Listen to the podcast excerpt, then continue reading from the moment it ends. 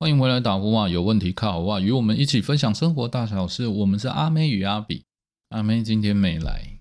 今天节目我们来聊点什么呢？非常夯，今天是比较偏向财经类的故事。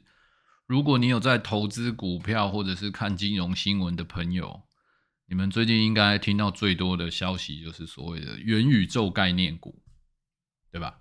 现在哦，好像什么东西不讲个宇宙，你好意思你说你在做生意吗？对不对？像我们肥宅都要看二次元动漫宇宙，刀剑神域啊，或者是漫威宇宙，看看钢铁人这些，什么事情都要来个宇宙。我记得以前好像看过一个小当家吧，煮菜的嘛，他好像也做过宇宙大烧麦这一道，对不对？你看这么早以前就已经预料了这个宇宙的发生。好了，不扯了。今天节目的整个大纲大概会跟大家聊一下元宇宙它到底在元什么，还有元宇宙概念股到底能不能投资，以及这背后是不是有一些逻辑是让我们可以去思考的。哦，你如果你能理解这些逻辑的话，是不是对你的投资会有帮助？那最后我也会给出一些我认为可能可以投资的股票类型。那同样的也会带来一些反思，就如我们的节目以往一样，希望大家能从我们的故事里面去得到更多的想法。呃，老实说，这方面我也不是专家啦，但是元宇宙大概能说的，我我每次听到所有的专家说的，好像。差不多都是等于在讲像虚拟的东西，就是包括我们所谓的 VR，就是虚拟实境嘛。之前宏达电、脸书他们都在做这方面的探索，其实也多了很多种应用。所以就先介绍一下 VR 的部分。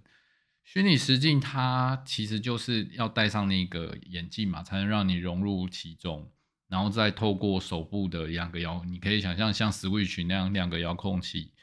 来实现互动，那这就是之前有流行过一阵子的 VR，后来实际应用上，它是其实是有很大的问题的。这个我们等下再一起来谈。那再来一个就是 AR，AR 其实提出了更早，而且应用的也蛮早的。就是以前在我记得以前做广告的时候，Mini Cooper 那时候推出了一个专案，就是你只要扫一个，你只要印出一张图片。然后再对着你的镜头，你的那张图片上面就会跑出一台 Mini Cooper 的车子，然后你就可以对着车子到处转哦，这真的蛮酷的哦。那现在的 AR 应用其实也很多啊，就像你可以把你的手机镜头对着你家，然后你就可以模拟，假设你去 IKEA 逛家具，然后把这个沙发放在你家客厅，它可能会长什么样子？这大概就是 AR。好，最后其他构成的东西，我觉得那就是废话了，就是网络啊，然后更先进的半导体制造技术。那有了更先进的制造技术，就可以有对那个晶片的设计，你就可以得到更快的运算的效能的处理器。当然，这泛指很多运算电脑吧，你就这么想吧。那最后的蓝图。就是把这些东西，所有的东西全部拼凑在一起，这就是他们大概现在在讲的元宇宙。其实它不是一个新的概念，然后它就是一个把过去所有正在探索的一些科技类的方东西，把它整合在一起，然后赋予一个名字叫做宇宙。你就像把钢铁人、呃浩克，然后黑寡妇全部把它凑在一起，你就可以叫它叫一个宇宙。好，这东西其实最后它都要服务一个目的，就是说希望我们可以从现实中，它最后一个蓝图啦，就是有点像真正的马斯克，就是特斯拉老板嘛。马斯克他希望可以做到脑机接口，就是你可以像把电脑插上网络世界，那所有的事情都在你的大脑就可以实现体验跟完成，把所有的事情都给数位化，这就是。元宇宙的最后的终极世界，但这听起来真的太科幻了，有点脱离人类的现实，而且它其实是不合逻辑的。我们先讲一下最近股票涨了一倍啊，虽然当时是从一千多块跌跌到三十几块的宏达电，现在好像六十几块了吧，号称翻倍的股王嘛。让你的资产在短时间瞬间翻了一番。但其实他们家的老板王雪红女士嘛，应该用女士称呼嘛？哈，不论就是这个意思。他其实向来的股票都是这样子。如果大家有经历过他们的威盛，其实他们真的是在股票的炒作、资金的运用上面，真的是一个高手吧。那当然，我不是说他们这样子是有任何的违法或是怎么样，因为这就是一个商业行为。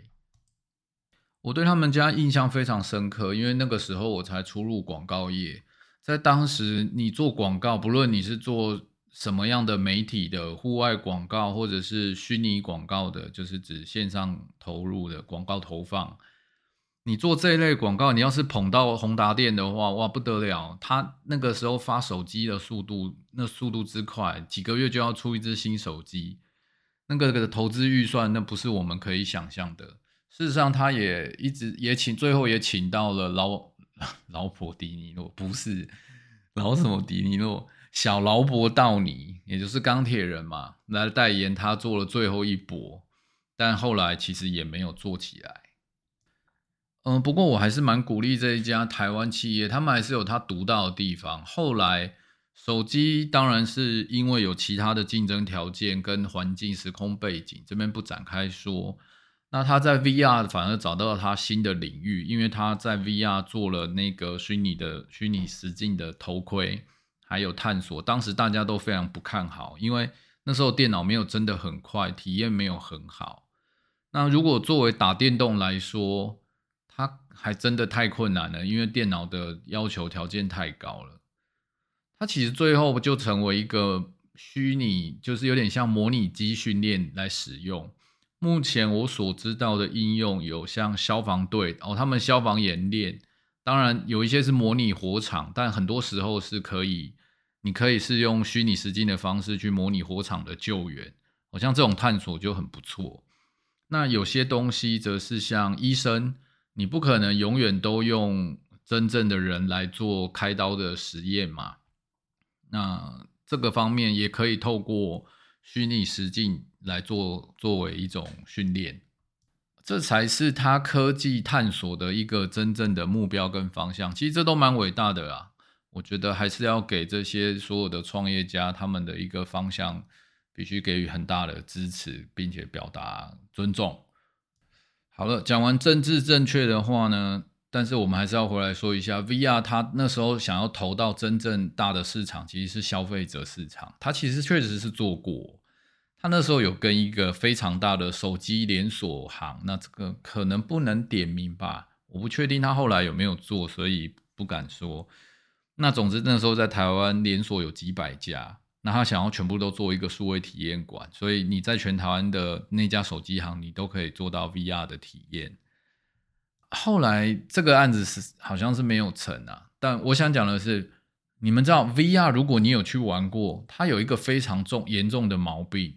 那个什么很重啊，或者是那个头盔的问题，那个是体验。我觉得在未来科技进步，那都能改善。其他有一个根本问题就在于眼睛，你要把一个荧幕很清晰的东西投，然后亮度又要高，因为这样子色彩还原才会准确嘛。在人类的眼球里面设计，它就是不适合这样使用，它没有办法长时间盯着一个荧幕。那甚至还有些人会有玩个三 D 游戏就会头晕想吐，是所谓的三 D 眩晕症。这个部分就是人类生理限制带来的对于科技的一个架构的限制啊。所以你们也可以看到，因为我本身有有过视网膜剥离，视网膜剥离是一个非常麻烦的原的病症，你有可能造成你视力无法恢复，像阿比现在。的视力就没有说到非常好，尤其到了晚上的时候。那阿比的视网膜玻璃，他还是我睡一觉起来就突然一半眼睛就看不到，就去检查，马上就被安排手术房，就直接排刀去开刀了。好，讲到这个是说，眼科其实是人类目前一直没有办法再向前去进步的一种一个医疗专科。哦，我不是真正的医生专家，我只是说。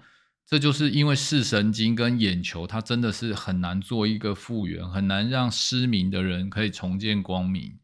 那也因为这些生理上的限制，这就导致了你要作为 VR 虚拟实境的体验这一步，你已经迈不出去了。如果它的目的终将只能服务于特定对象，也就是所谓的利基市场，那么这样就永远会与我们消费者无关。所以，如果你有在看这类的股票的话，我真的觉得各位是敬而远之。好，接下来我们再分享一下关于扩增实境，也就是 AR。AR 的应用其实出现的，刚刚一开始有提到嘛，那个非常早，真的十几年前就有很棒的应用了。只是我们到底有没有需要这样的东西？你想想看，它当然都会勾勾勒一些很美好的画面，比如说哦，家里有一个魔镜，然后你要在网络购物的时候，你只要在镜子前面晃一晃，因为透过一些摄影机的捕捉。那么，跟采集你身体的一些特征，它就可以让你感觉上试穿到了这件衣服。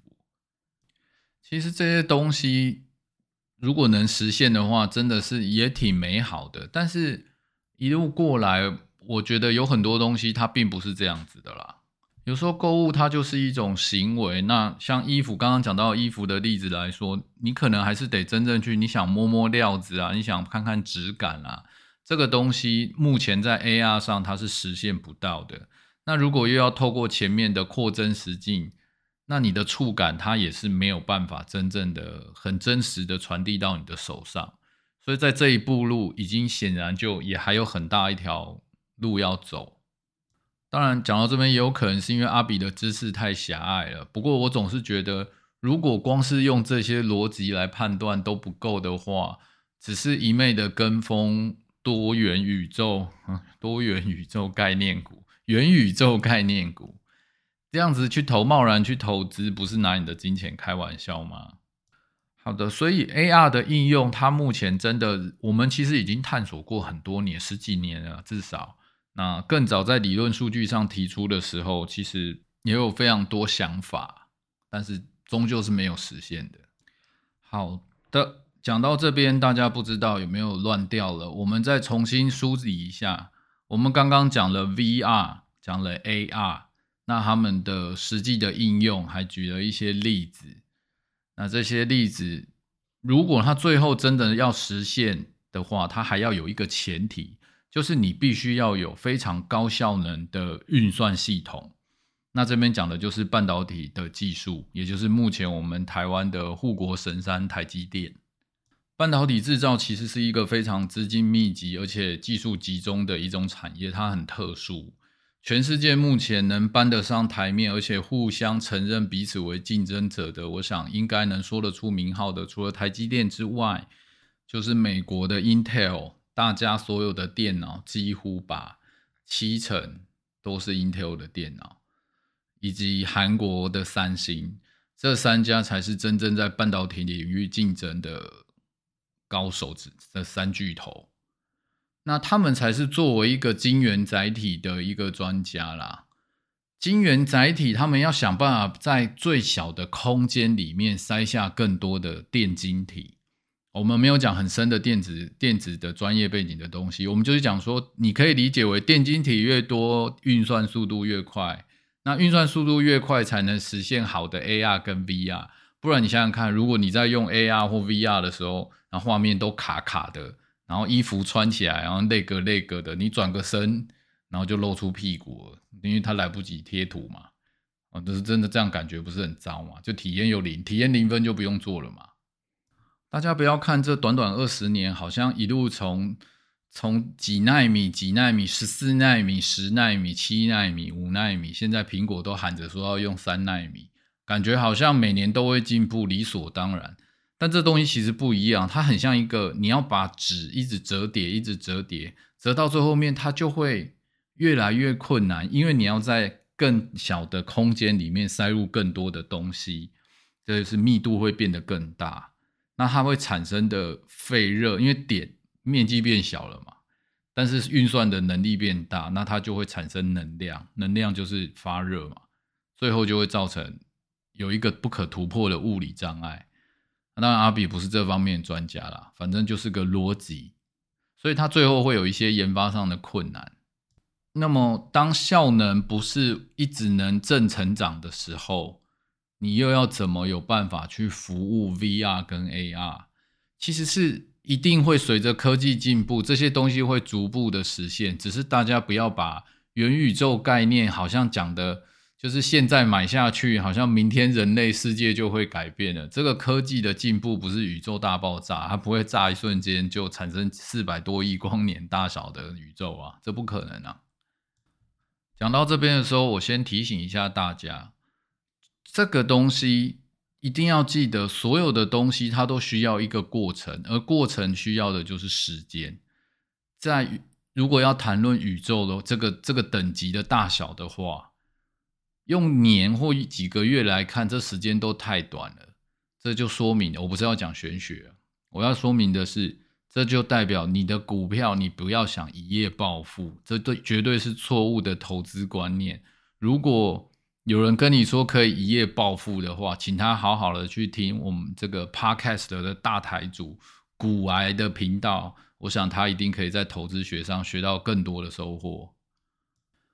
最后一个还要再讲到的就是网络了，嗯，网络我们现在五 G 炒得很夯嘛，它其实这背后也有一些逻辑必须要讲一下。如果我们前面的 VR、AR、半导体技术这些东西都可以实现，那接下来就是资料传输嘛，所以就要提到网络，因为我们不可能都用有线来连接，有线连接就不是最好的体验了啊。顺便再补 VR 一枪，如果一个 VR 设备要你戴着一个头盔，插着一个电线，请问这还 VR 个什么鬼？这体验就巨烂嘛。那么无线网络的竞争这样子就会产生，我看了一些股票，他们有推荐了谁？瑞昱半导体吧。然后还有一些做射频类相关的一些电子科技股，其实哦，频段是一个非常竞争的地方，所以国家才要管制，所以才有 NCC 嘛。虽然 NCC 常常在做一些我们都看不懂的事情。好，继续说，无线频宽它首先它是竞争的，而且当它要传输速度越快，它的频率会越高，那么它衰减的会越快。哦，这个可能会有很多。很多真正研究这方面的专家会出来反驳，反正我就是以一个一个网络文这个叫什么知识收集者的看法来跟各位分享嘛。我们就是个闲聊，说的跟真的一样，fake it until you make it 是这么说的嘛。如果无线技术真的如大家想象的这么发达的话，为什么我们还要铺海底电缆？因为它就是一个最稳定、频宽最大的一个一个网络，就是资讯传输的方式，这是没有办法克服，这还是一个物理现实。所以在频宽有限的情况下，事实上，我们台湾目前五 G 基地台，你看哦，当五 G 为什么铺起来感觉就比四 G 慢？其实根本就不缺钱，问题根本不在钱。很多人都想说啊，五 G 基地台好像成本比较高啊。其实它真正的问题是，当然它成本真的也高啦，然后现在也缺晶片嘛。它还有一个很大的问题就是它的衰减太大了。我们刚刚有提到说，如果速度越快，频率震荡的次数越高，那其实它的穿透力就会越来越差。这也就是它其实有一些天生的毛病，必须要克服。但当然带带来的优点也很多啦。其实你们如果有用 iPhone 十二的话，因为 iPhone 十二的五 G 是真的。出了名的超高了，这可能跟高通本身用的晶片也有点关系，但不重要。你们有没有发现，目前的五 G 晶片它收讯非常的不稳定，甚至还不如四 G。然后如果它在那边四五 G 在跳动的时候，你那个你可能讲 Line 啊，或是讲任何通话品质都会非常的不行。这就是它目前，你只要走进房间，它就没有办法给你。你能过一个墙或过了几堵水泥墙，五 G 讯号就会瞬间。衰减这个很大的毛病，这也是物理限制。在这边又要提一下马斯克，马斯克真的很厉害，他就想到了一个更炫的东西，叫做星链计划。他打算把卫星全部打上宇宙去，因为他现在自己有火箭嘛。我真的觉得这才是真的是人才。好，总之就是他把卫星打上去，那把地球围绕一圈。只要卫星有飞过的地方，你就能实现跟它连线，然后做无线网络的传输。我倒觉得这倒是真正的一个方向啦。不过具体要怎么克服，这个可能还是让他们那些科学家大大去研究跟烦恼吧。节目到这边刚好讲了二十分钟，不知道各位精神是否已经混乱？接下来阿比要跟各位讲一个非常核心的问题。我们前面谈论了这么多啊。你们知道，其实元宇宙概念它根本就没有提出一个真正的核心问题，就是能源。所有的东西因为物质不会消失，所有物质都是必须转换的，这个是物理定律。所以到最后，为了要服务这些技术跟概念，它其实需要耗费更大的能源，好吗？我再强调一遍，所有的科技与进步。都需要耗费巨大的能源，这也就是人类为什么目前飞不出太阳系的很大的一个原因，因为你的能源是不够的。近期非常多，大家都在做电动汽车哦。最早的看探索者是像 Google 的机车嘛，那还有电动车特斯拉，从他们出来以后，哇，每个人都要造车。现在大陆应该最疯的也是电动车，连红海的。红海的郭郭台铭大老板也要来投资电动车，电动车很环保，很 OK 啦。但是目前你没发现，就是只有马斯克在电力网络部件上面，它是有整套生态的。也就是说，它从供电到我的产品所用的电，这一切都是有所配套的。但是目前所有跟进的产业，尤其是投入电动车产业的。他们并没有完整的电力供应计划，所以他们只能消耗我们目前人类设计的电力系统。如果大家到这边，你可以认可最终的战争是来自于能源供给的话，你还看看我们最近台湾在炒什么？炒核能，那个叫什么核市场吗？天哪，那个都已经 要要盖不盖？我觉得那个大家各有各的想法了，OK 啦，就是。那个已经老东西了，就别再搞了。总之就是缺电啊。至于要不要绿能，绿能是终究这世界一定会需要的东西，不然你没办法实现碳中和。那么我们今天不谈碳权这种东西啊，这都太复杂。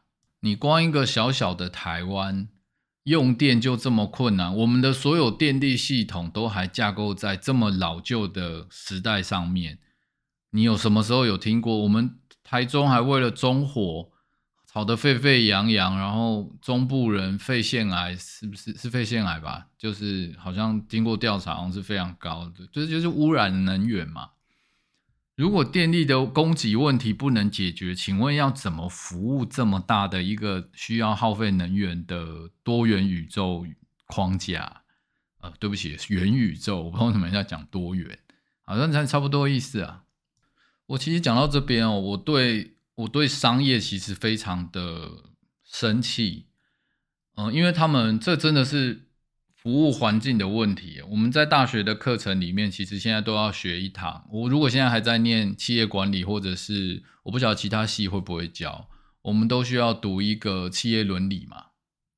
就是你作为一个企业，你必须对社会有责任，就像所谓的 CSR。当然，它还有更多的，呃，要对地球友善环境等等的。但是其实你没光看台湾，就有发生多少黑心的东西产业这样子的污染。所以当大家一昧的在追求更高科技的东西，它背后需要带来更大污染。那我我们当然不是来谈论道德的。今天这个主题是要说，你没有这个电力系统的支撑，其实它是完全完成不了这个元宇宙的。这一点目前也是在台积电非常头痛的地方。我们目前还没有真正很有效。如果你不要核能，那么在以干净能源的情况下，干净能源其实是可以提供合理的电力要求的，只是它也就代表它没有办法这么快速的满足你对科技进步的需求。基于这些原因的话，所以刚才讲的电动车嘛，这么多人投入电动车产业，请问一下，他们你们有人听过他们的电力网计划吗？如果有的话，我觉得，如果今天真的这些逻辑你理解了以后，你就会发现，真正能投资的东西是什么？我们一起想一下。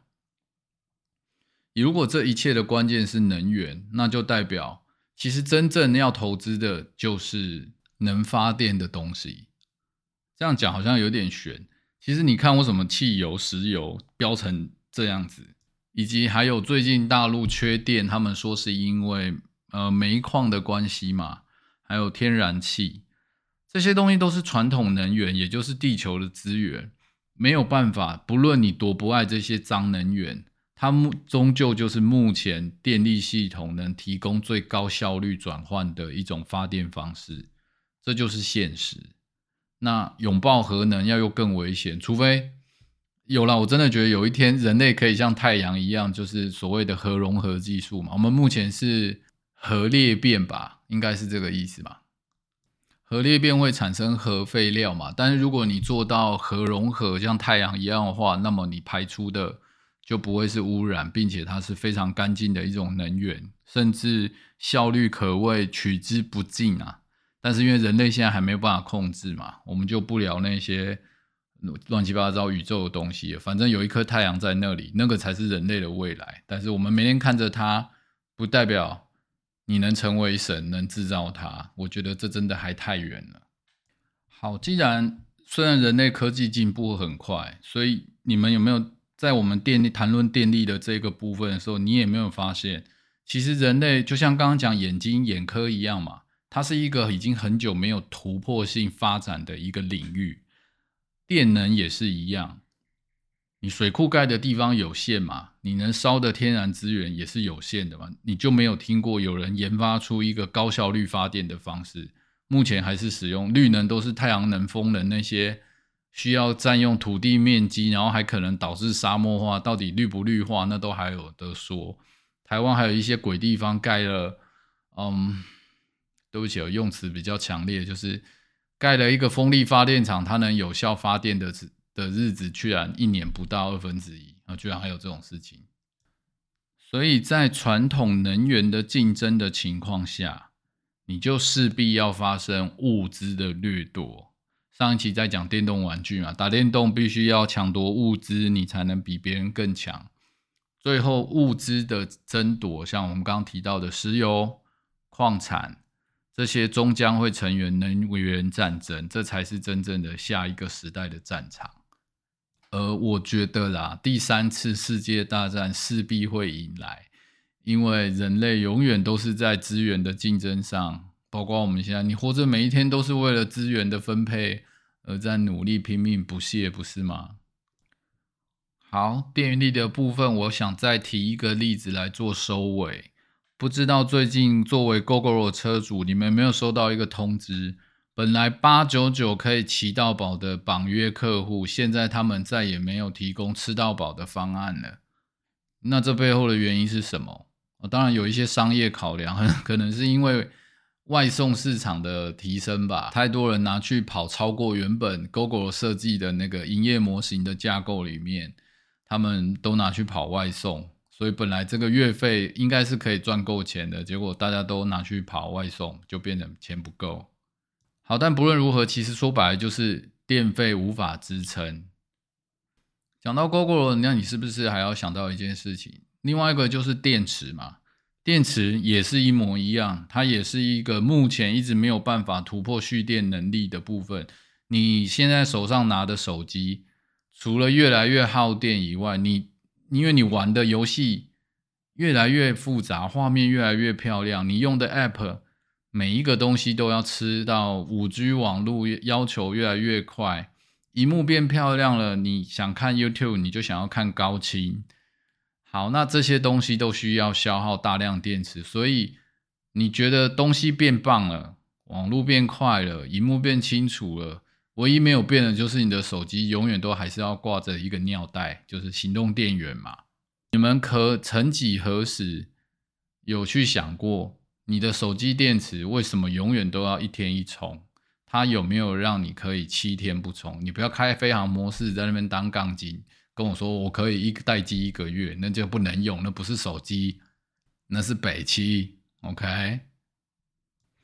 好，所以电池的部分，这也是一个非常难以突破的一个限制啊。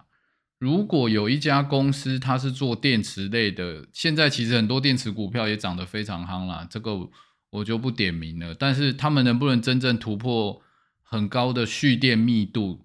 因为电是一个没有办法储存嘛。其实发电还有一个很大的毛病，就是发多了用不完，但它又不能存。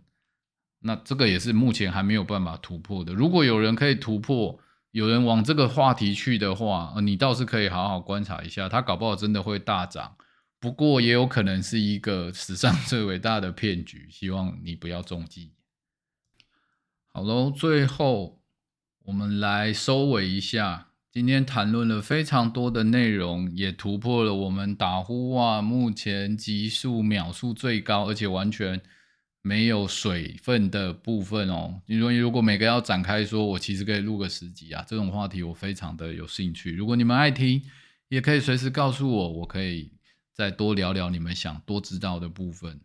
所以要投资些什么呢？我想投资股票，真正应该还是要听其他投资专家吧的一些建议吧，因为我不是真正读财经学的大神。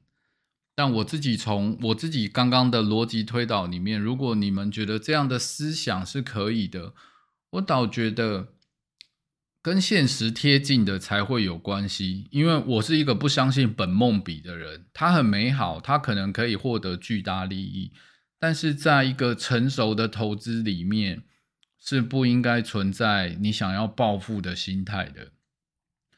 我很不喜欢提股神巴菲特讲的话。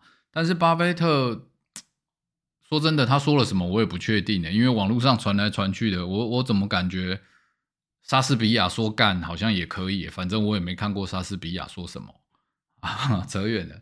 就是说，股神巴菲特好像有讲过，人们只是不习惯慢慢的变有钱，而不是没有方法变有钱，有吧？应该大概有看过这种至少网络讯息吧。就是早安你好，好像也会写上这些东西，长辈图。那么具备呃长期投资价值，也就是一家公司它是不是真正具备稳定可靠的获利能力，以及它的商业背景是有可开发性的。那利又不是坐在利基市场上面，因为利基市场就注定了它市场不会大嘛。我觉得推荐大家一些。跟生活有关，然后我认为逻辑相通的哦，不涵盖玄学的，像航运股前阵子很夯啊，好像已经炒过一波了。但其实我觉得像矿物啊、铜产、铜、铜类啊、铜铝、金属类的东西，这些都是原物料，原物料只会开采越来越少，而需求只会越来越大。那么另外航运股。你们知道吗？全世界的船舶港口，台湾的港口又多久没更新了？海洋很大，但是人类的需求更大，所以船永远不够用，港口永远不够大。连个运河，因为运河你看它盖了这么久了，只不过一个长支轮卡在那里，它就动不了了。然后就瞬间让所有读就是在国贸负责 shipping 工作，然后呃运费上升。甚至还有冲击兰花业者，因为他们原本的获利就不没办法 cover 这些高昂的运费，结果导致长荣甚至还哎是长荣吗？我不确定，反正他买了一艘船，好像多少亿吧，跑了一趟全球绕一趟卖一趟货回来就就赚回来了。你们看看，这个才是真正在有限资源下，它有前景有未来，只要它能继续扩大经营。然后把 marketing share，也就是把市场份额给做大，那就代表它会有稳定的收益。你只要笨笨的去投资这样类型的公司，基本上你不可能不会赚钱吧？嗯，会加上这个吧，就是我这就是一个逻辑推导。我们打呼话节目总是希望透过一些故事案例分享，让你来一起加入我们的思维。是不是可以从这逻辑里面去让你得到不一样的想法？看看别人的故事，听听别人的讲法，让自己增加一些嗯思想上的元宇宙，这样子不是更有趣吗？好，我这边也要再郑重的声明一下，我这个节目，你们知道，像你们可以看前面几集，我们就是个杂谈节目，所以这里面不存在推荐任何金融或者是嗯投资相关的一些想法，这纯粹就是一些你们网络都查得到的案例，还有一些我在工作上、职场上的一些看法跟经验，希望这些东西可以对你们的股票投资。或者是在看世界的发展，你们可以得到一些新的概念跟想法。未来我还想谈一起比特币吧，我觉得它是一个很毁灭地球，而且不存在真实资产，但它又可能是趋势。这种模棱两可，模棱还是模拟呢？总之就是这一种到底能不能成为未来价值货币的一种思考，但。我觉得它可以确定的就是，它是消耗能源，并且在破坏地球的一种一种产物。那你们要不要继续支持啊？为什么现在世界还在追捧着它？我觉得这个，我个人觉得很糟糕。有机会的话，我们再来说一期关于比特币吧。好的，节目的最后要跟大家说拜拜了。希望今天所有的内容你们都会喜欢。以及今天的节目内容，如果你觉得很喜欢的话，欢迎你分享、订阅。如果可以的话，经济能力许可，或者是你在今天元宇宙概念股的的话题中有赚到钱，也欢迎你赞助我们，我们会产出更多优质的节目。如果你想知道更多，或者是你有什么自己的投资心情案例想分享给我们，欢迎你写信。如果你不想说用文字写的话，你觉得你表达能力不够好，我们加个 line，我打电话给你，大家一起聊一聊，打呼哇，卡吼哇，我们下次再见喽！啊啊啊，忘记说那个招牌口头语啊，大家拜拜。